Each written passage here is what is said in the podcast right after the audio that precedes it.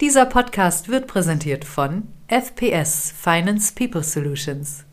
Sie sind Private Equity Investor und suchen für Ihre Portfoliounternehmen Top CFOs und deren Teams? Better call Paul. Mehr dazu auf www.financepeoplesolutions.com.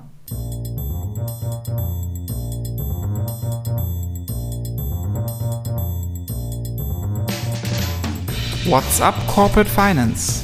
Der Podcast für die deutsche Corporate Finance Szene. Immer freitags zum Start ins Wochenende. Mit spannenden Gästen aus der Banking-, Berater- und Finanzinvestor-Szene.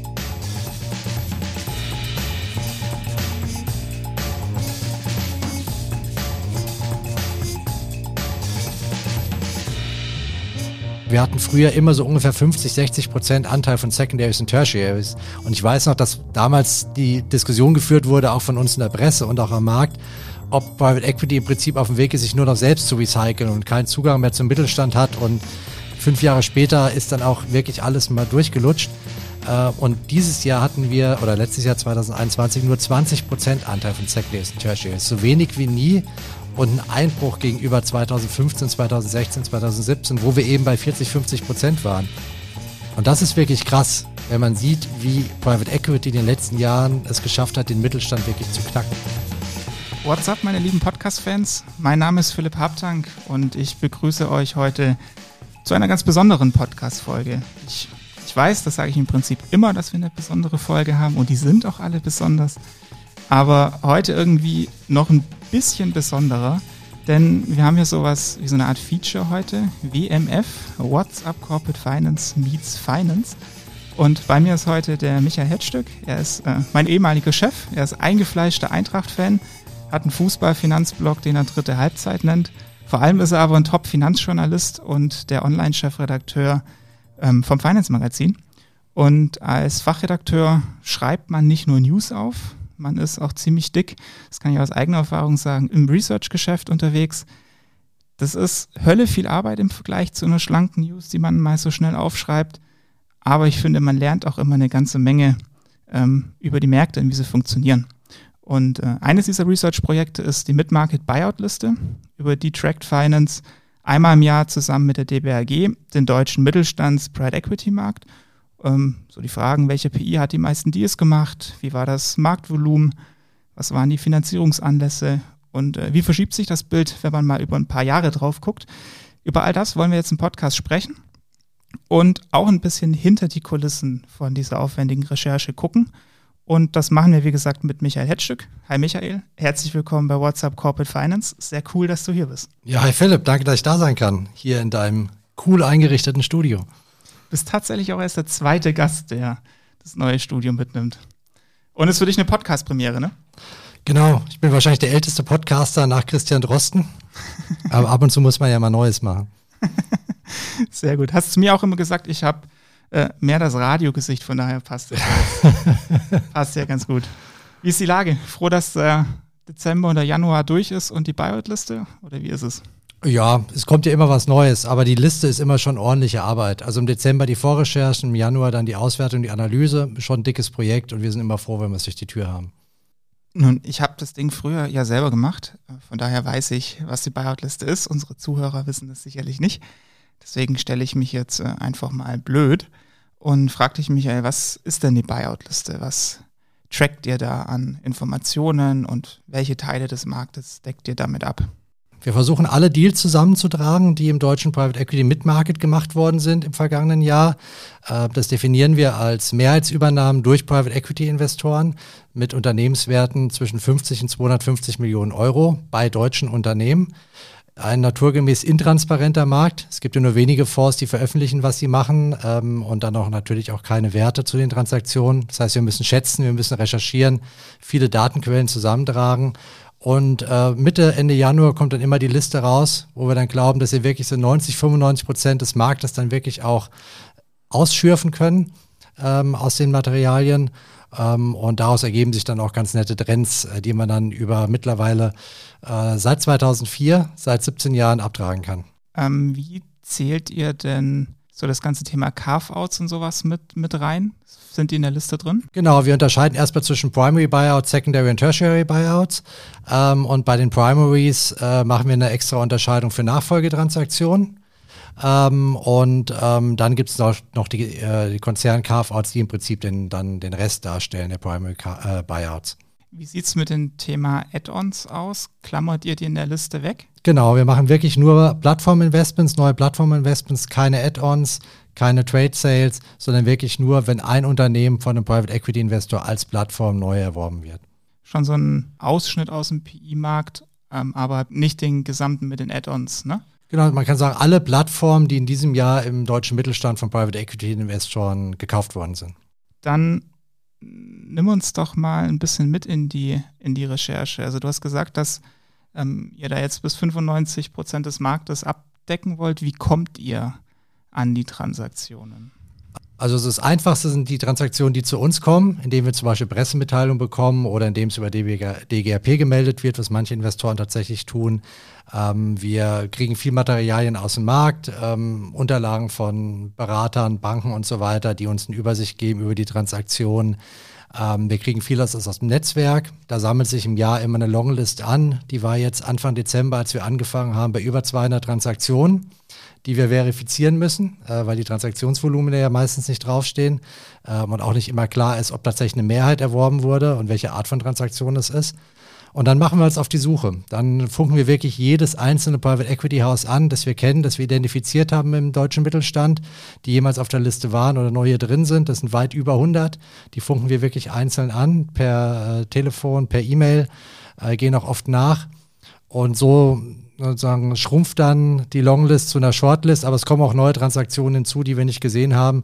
Klassiker, wir rufen bei einem Haus an, sagen, wir haben von euch diesen Deal gesehen, passt der auf die Liste, gehört der rein, erfüllt er die Kriterien und die sagen der nicht, aber ein anderer, den wir aber nicht reportet haben und dann kommt der rein. Hm, wie kooperationsfreudig sind denn die Häuser bei der Recherche? Ja, da gibt es natürlich alles von bis. Also Öffentlichkeitsarbeit im Private Equity Markt ist ja von Schlag mich tot überhaupt nicht, bis zu, ihr könnt mich jederzeit anrufen.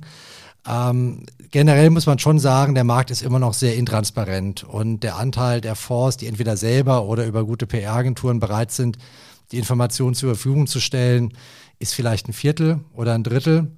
Und alles andere ist dann wirklich mal, harte journalistische Recherchearbeit, ja, die teilweise auch wehtut, wenn man dann fünf, sechs Mal abprallt oder sowas und sich das aus anderen Quellen besorgen muss, obwohl man weiß, dass die Transaktion drauf ist. Aber das ist der Job. Hm, macht ja auch den Spaß aus an der Geschichte. Es ist super Spaß, ja, super Spaß. Wie viele Informationen zu den Deals habt ihr denn und wie viel davon veröffentlicht ihr? Wir veröffentlichen alles außer die Schätzung zu den einzelnen Transaktionswerten. Wir veröffentlichen, welcher Monat es war, äh, welche, welche Branche, wie das Target heißt, wer der Verkäufer war, wer der Käufer war und welche Art von Transaktion es war. Ähm, dann haben wir intern in unserer Datenbank auch noch Angaben oder Schätzungen zu den Transaktionswerten, die in aller Regel non-disclosed sind von Private Equity, die wir also im Prinzip ähm, auf Vertrauensbasis bekommen oder uns aus dem Markt besorgen oder schätzen auf Basis von zum Beispiel Unterlagen, wenn wir wissen, wie das Finanzierungsvolumen ist und wissen, aus welcher, welchem Sektor der Deal ist, dann wissen wir ungefähr, welches Multiple auf dem Leverage drauf liegt, dann können wir es schätzen. Äh, die behalten wir aber für uns, weil diese Schätzungen dienen tatsächlich nur, um das kumulierte Marktvolumen zu errechnen. Wie viel Zeit hatten denn dieses Jahr die, die Pride Equity Häuser, um sich wirklich auszutauschen? Ich frage deshalb, weil mein Eindruck war, dass die dieses Jahr brutal unter Wasser gewesen sind alle. Hat man sich mehr oder weniger Zeit für die Gespräche genommen als sonst? Ich muss sagen, den Hauptteil der Recherche hat meine Kollegin Olivia Hader gemacht, äh, die da durch diesen, diese schweren äh, Gänge gegangen ist. Aber ich muss sagen, meistens ist es ja nur die Abfrage von der Info manchmal, wenn man auf Private Equities trifft, die sich freuen, dass man mal wieder miteinander plaudert, ist es total gut, wenn man sich mal wieder austauscht. Man kriegt mit, was passiert bei dem Fonds. Da sind auch viele interessante Stories schon entstanden. Wenn mir zum Beispiel einer sagt im Dezember, mit dem ich telefoniere wegen der Deals und der sagt, hey, wir sind gerade im Fundraising, in drei, vier Monaten sind wir durch. Und ich sage, gebt Bescheid, wenn ihr soweit seid, dann machen wir eine Story draus, dann ist es eine Win-Win-Situation. Ähm, das ist immer gut, wenn man ins Plaudern kommt, aber oft kriegt man auch einfach nur die Info, äh, auf eine E-Mail, keine Ahnung, das sind unsere Transaktionen und äh, keine Ahnung, das können wir zu den Werten sagen. Dann lass uns doch mal konkret werden und in die Liste reinschauen. Wie gesagt, es gibt eigentlich zwei Blickweisen drauf, nämlich die Jahresliste und dann die Mehrjahresauswertung. Fangen wir mal mit der Jahresliste an. Zahlen und Fakten. Wie viele Deals, wie viel Volumen? Also wir hatten über 60 Deals äh, 2021, absoluter Rekordwert. Wir hatten über 6,5 Milliarden Euro kumuliertes Marktvolumen. Ähm, ich vergleiche das jetzt mit dem Jahr 2019, weil der 2020er Vergleich durch Corona ein bisschen äh, verfälscht ist. Ähm, das waren ungefähr 20 Prozent mehr äh, Marktgröße als 2019 äh, und es war fast doppelt so viel wie 2016. Also es ist wirklich ganz interessant, wenn man sich den Trend anschaut. Zwischen 2006 und 2016 ist der Midmarket im Prinzip seitwärts gelaufen unter Schwankungen. Da gab es keine großen Bewegungen. Aber seit 2017 geht es wirklich durch die Decke. Seit 2017 haben wir eine Marktwachstumsrate im jährlichen Schnitt von über 13 Prozent. Mhm. Das ist krass. Das ist krass. Was glaubst du, woran liegt das? Der Markt ist heiß, das wissen wir alle, äh, auch alle deine Hörer. Das Geld ist da, es kommen immer mehr Investoren rein. Wir merken auch, dass die Liste immer granularer wird. Also wir haben sehr wenig Häuser, die mehr als eine Transaktion pro Jahr reinbringen. Das sind auch nicht viel mehr, als es vor zehn Jahren war. Das sind ungefähr fünf bis zehn Häuser pro Jahr, die mehr als eine Transaktion in die Liste bekommen. Aber wir haben mehr als doppelt so viele Transaktionen, wie wir, als wir vor sechs, sieben Jahren hatten. Kannst dir vorstellen, wie der Longtail aussieht mit den Häusern, die eine Transaktion machen. Habt ihr irgendwie einen Corona-Nachholeffekt ausgemacht oder ist das wirklich nachhaltiges Wachstum? Also der, der Markt ist total krass seit seit der Sommerpause 2021 haben wir in jedem Quartal sehr viele Deals gesehen. Ähm, 2021 war es wirklich in jedem Monat richtig viele Deals, die wir gesehen haben, die wir auch letztlich auf der Liste verifiziert haben. Was mir eher aufgefallen ist, dass es überhaupt keine Sommerpause gab. Normalerweise hat man so im Juli, August, auch September ein Loch. Dieses Jahr ist komplett durchgeblasen, von Januar bis Dezember, selbst in den Sommermonaten vier, fünf Deals pro Monat, allein auf unserer Liste. Und das ist ja nur ein kleiner Ausschnitt des Marktes. Das heißt, ihr habt nicht im Januar übertrieben viele Transaktionen gesehen, die noch aus dem Corona-Jahr 2020 rüber gerettet wurden, weil sie da noch gepult waren? Ich glaube, der Markt ist mit einem, oder die Leute sind mit einem 5000 Meter Tempo den Marathon gelaufen von Januar bis Dezember. ja, das stimmt. Ähm, Wer hat sich denn jetzt 2021 absolut betrachtet die Krone aufgesetzt? Wer hat am meisten gekauft? Tatsächlich fast so überraschend wie 2020. 2020 war es die Nord Holding, die also in einem Jahr wirklich viel rausgekloppt hat. Und jetzt 2021 war es Capiton ein Player, den wir eigentlich seit 15 Jahren immer wieder am Markt sehen, immer wieder in dieser Liste, die ja teilweise auch Transaktionen gemacht haben, die unterhalb unseres Volumens waren, die dann nicht eingegangen sind in die Liste. Die haben aber 2021 fünf Transaktionen in die Liste gebracht. Damit waren sie klarer Marktführer. Die Nummer zwei hatte drei Transaktionen im vergangenen Jahr. Und es liegt daran, äh, dass Capiton äh, gerade dabei war, einen neuen Fonds zu investieren und äh, da jetzt schon 50 Prozent, was wir gehört haben, ausinvestiert hat innerhalb von wenigen Monaten. Krass das ist echt ein ordentliches Tempo. Aber hallo, ja. Wie sieht es denn mit Blick auf den, den Sektorfokus aus? Da wäre jetzt mein Gefühl von, wenn ich so die Pressemitteilung angucke, die ich letztes Jahr im Postfach hatte, da sind 90 Prozent Healthcare und Software und dann irgendwie noch so ein paar Ausreißer. Wenn man jetzt am Ende auf die fertige Liste guckt, wie ist das tatsächliche Ergebnis? Also brutal. Also du hast jetzt eine Zahl genannt, die ist noch brutaler, aber äh, wenn ich jetzt sage, wir haben drei Top-Branchen, äh, Dienstleistungen, Software und Healthcare. Was schätzt du, wie viel Prozent aller Transaktionen entfielen 2021 auf diese drei Branchen?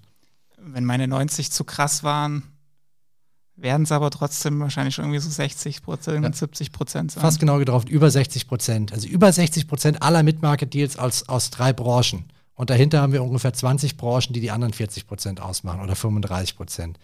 Brutales Sektorgewicht.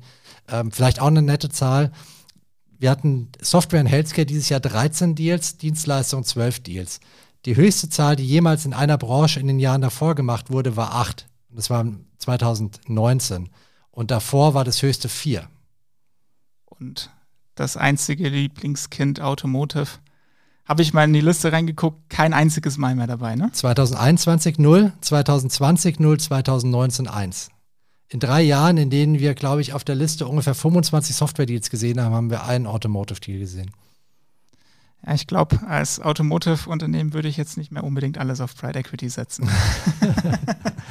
Die OEMs sind happy. Das stimmt. Ähm, Mehrjahresauswertung ist aber ja auch spannend. Also die, der Jahresauszug ist ja wirklich immer nur so ein Snippet und das sieht man ja, das Haus, das gerade irgendwie neuen Fonds aufgelegt hat, ist dann mit hoher Wahrscheinlichkeit wahrscheinlich der aktivste was mal die Nordholding, jetzt ist es Capiton. wird nächstes Jahr wahrscheinlich ein anderer PI sein, der Gas gibt. Ähm, spannend ist aber ja die Mehrjahresauswertung. Also wenn ich mal auf lange Zeit auf den Markt gucke, wer da zum einen die gesamten Deals über eine lange Zeit, Zeitraum hat und wer auch wirklich die Serienkäufer sind, die wirklich jedes Jahr so mit zwei, drei Deals regelmäßig dabei sind. Ja. Also da stechen zwei Häuser hervor. Also gerade weil du sagst, jedes Jahr zwei, drei Deals sehr stabil in den letzten Jahren. Das ist äh, Bregal und die DBAG, die in den letzten fünf Jahren jedes Jahr ungefähr zwei, drei, vier Deals in die Liste gebracht haben.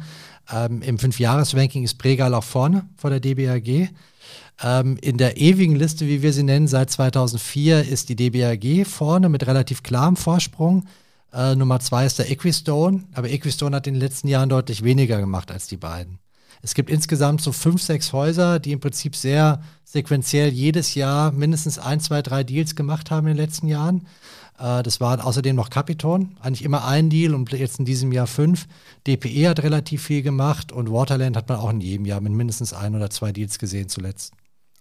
Und bei Waterland muss ich nochmal explizit erwähnen, da kommen ja nochmal viel, viel mehr Deals drauf, weil die sind ja Add-on-Maschine. Add-on-Maschine ähm, per Definition.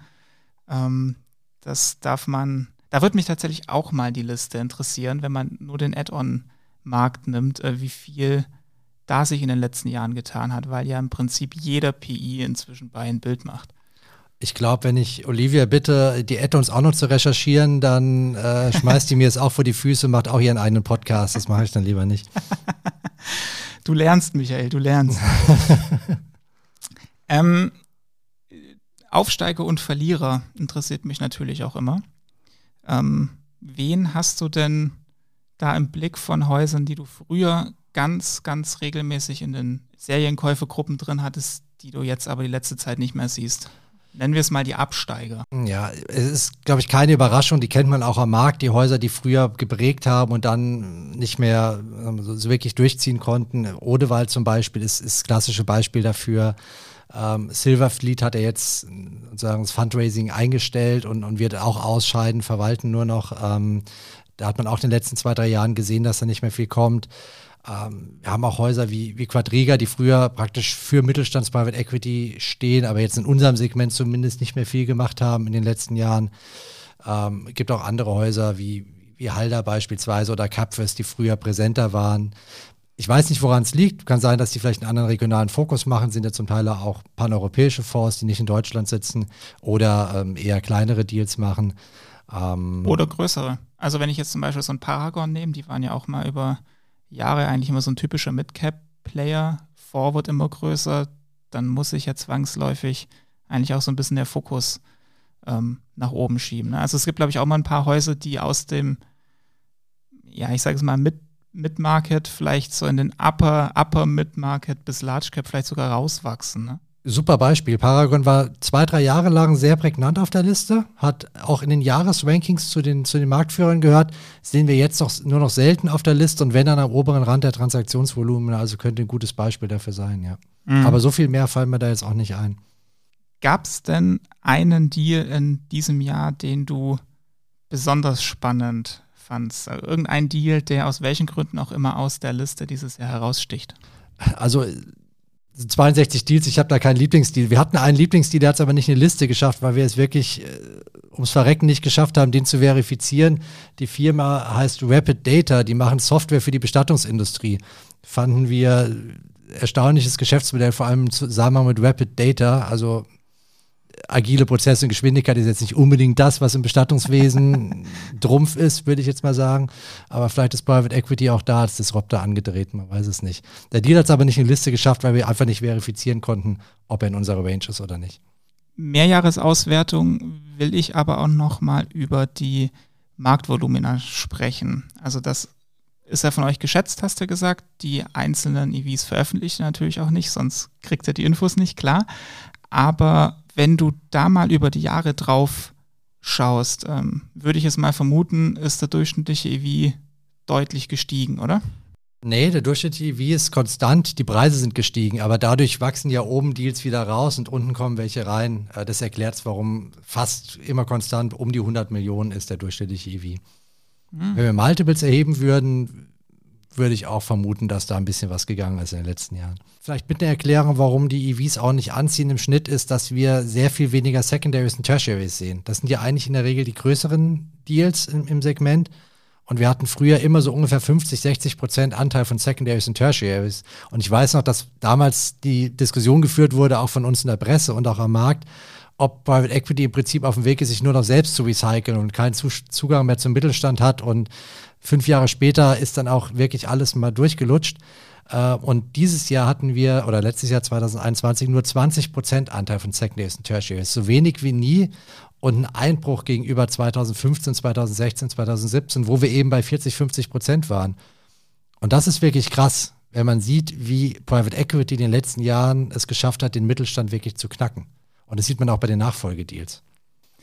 Heißt, wir haben jetzt die Nachfolgewelle tatsächlich? Anders, anders als gedacht, anders als gedacht. Ähm, früher war ja die Nachfolge irgendwie der 88-jährige Unternehmer äh, in der dritten Generation, der in irgendeinem schwachen Moment, ohne es zu wissen, an Private Equity verkauft hat.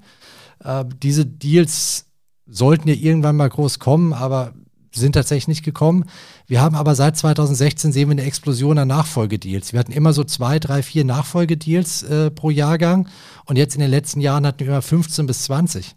Das sind aber nicht die klassischen Familienunternehmen, vierte, fünfte, sechste Generation, sondern das Unternehmen, wo der Gründer abtritt.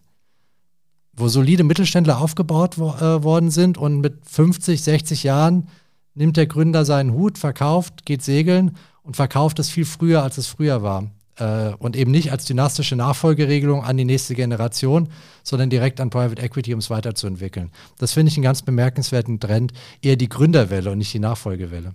Die, die, die Branchenanalyse, die wir vorhin schon mal kurz ähm, gemacht haben, hat ja gezeigt, dass wir kaum noch Automotive ähm, sehen. Sprich, da habe ich noch eine, eine Frage, ähm, ob denn Private Equity wirklich ähm, noch so, so richtig innovativ ist oder wirklich so speziell oder ob es am Ende einfach nur auf Schnelligkeit und wer zahlt den größten Preis und am Ende macht jeder eigentlich den gleichen Software- und Healthcare-Deal. Ob das jetzt Unternehmen A, B oder C ist, ist gar nicht mehr so wichtig. Wie stehst du zu der These? Also ich kann vielleicht was sagen zum Thema Schnelligkeit. Das ist was, was wir sehr oft gehört haben in unserem Marktsounding jetzt in den letzten Wochen. Eine, eine deutlich wachsende Zahl von Preemptive Deals, wo plötzlich noch bevor das Memo an den Markt kommt oder gerade als es rausgeschickt wird, einer im Prinzip schon den, mit dem Verkäufer zum Notar läuft, äh, mit, mit irrsinnigen äh, Kaufpreisen, die da, die dann im Raum gestellt werden oder Multiples. Das ist ein Trend, der sich offenbar im vergangenen Jahr extrem stark gezeigt hat. Das haben uns sehr viele Investoren gespiegelt. Und uns wurde auch gespiegelt, dass MA-Prozesse, die ja schon immer kompetitiv waren, mit denen Private Equity eigentlich auch kein Problem hat, als hochprofessionelle ähm, sozusagen Industrie, ähm, aber dass MA-Berater teilweise so ruppig vorgehen, dass sie Exklusivität versprechen und andersrum hintenrum schon mit einem Preemptive im Prinzip auf dem Weg zum Notar sind.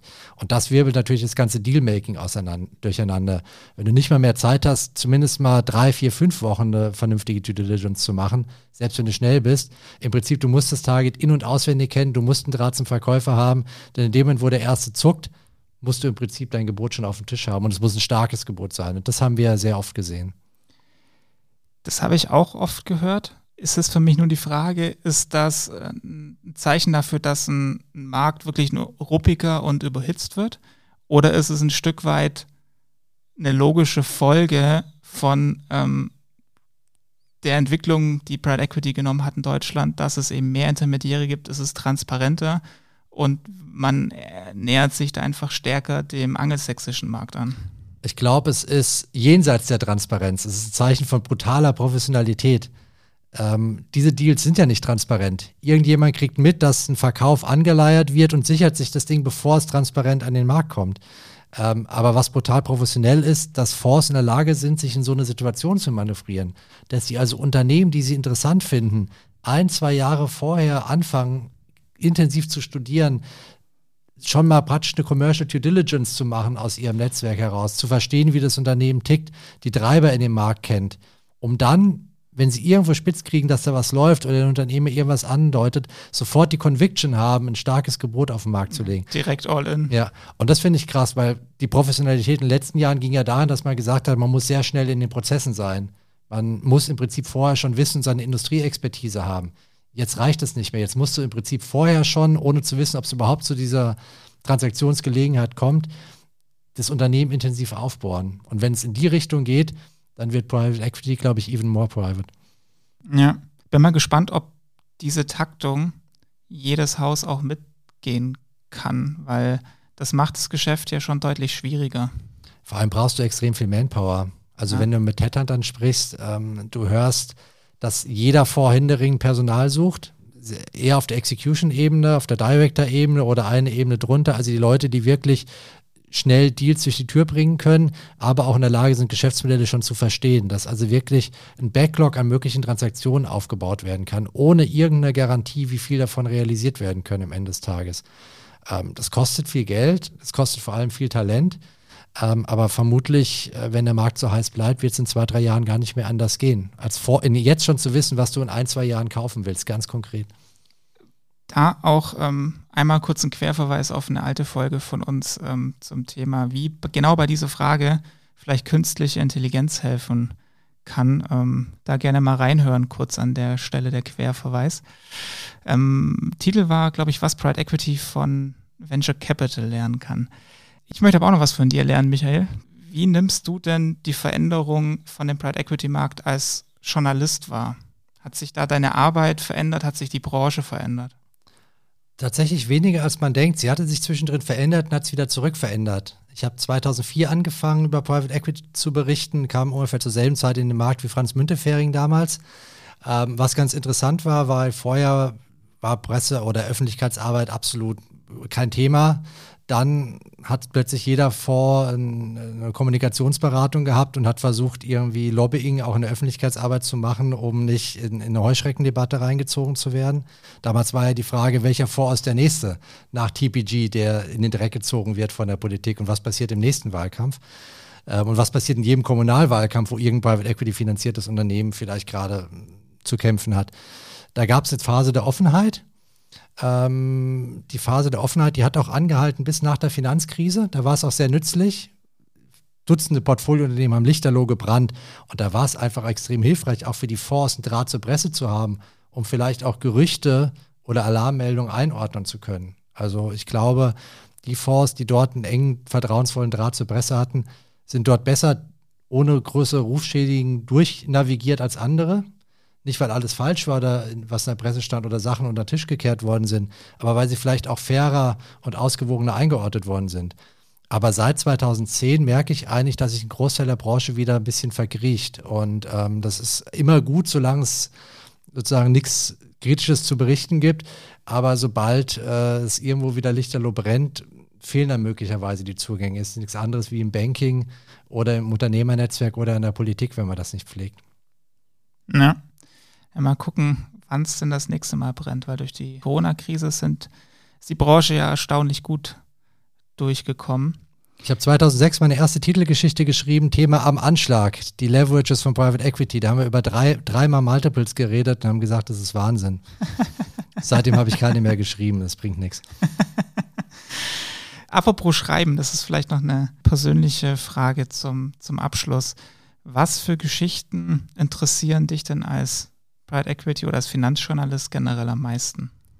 Ah, ich bin da tatsächlich völlig leidenschaftslos. Also was aktuell relevant ist, was die Leser interessiert, was spannend ist. Ähm, Best Practice Case Studies sind in der Regel nicht so spannend. Ähm, und ähm, ja, als Nachrichtenjournalist nehme ich immer was, was, was äh, mir der Tag zu bieten hat. Ich gehe morgens ins Büro und lass mich überraschen, was kommt.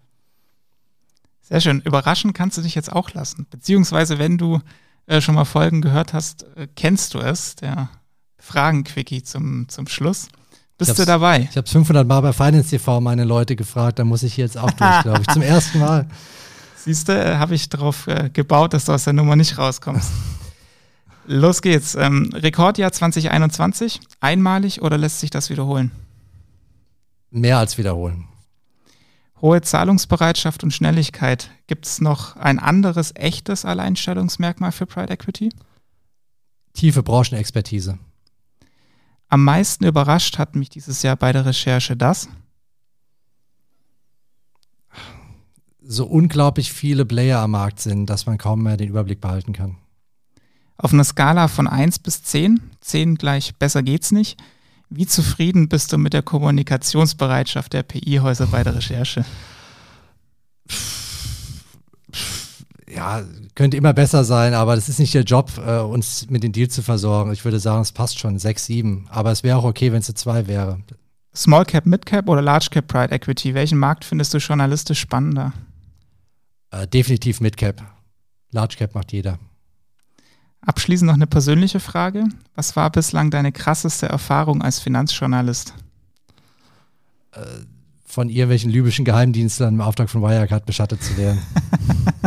Darauf wollte ich raus. Und äh, jetzt nochmal ganz persönlich zum Abschluss. Wo steht denn deine im Herzen von Europa singende Eintracht-Fahne? Im Office oder im Homeoffice? Immer noch im Office. Da bin ich immer noch öfter als im Homeoffice. Und zu Hause darf ich sie nicht so oft abspielen, weil zu laut. Du dürftest jetzt auch einmal singen, wenn du magst, aber muss auch nicht sein. Ich glaube, dein Publikum hat genug gelitten in den letzten 30 Minuten. Ja, im Herzen von äh, Europa liegt ja Frankfurt am Main. Also Text kann man mal geben.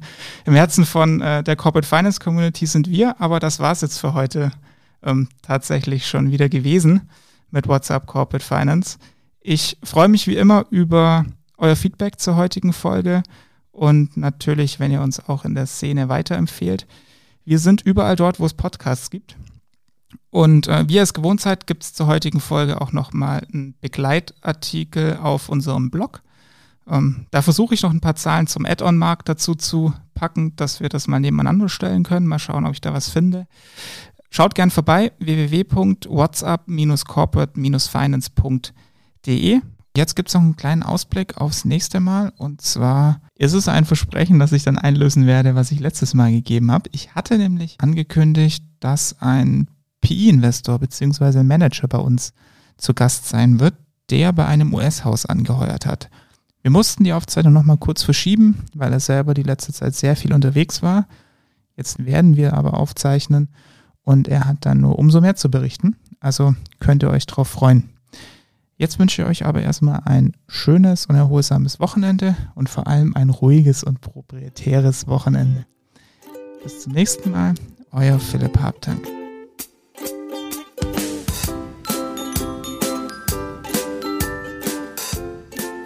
Vielen Dank an FPS Finance People Solutions für das Sponsoring der heutigen Folge. Mehr dazu auf www.financepeoplesolutions.com. Redaktion und Host Philipp Habdank.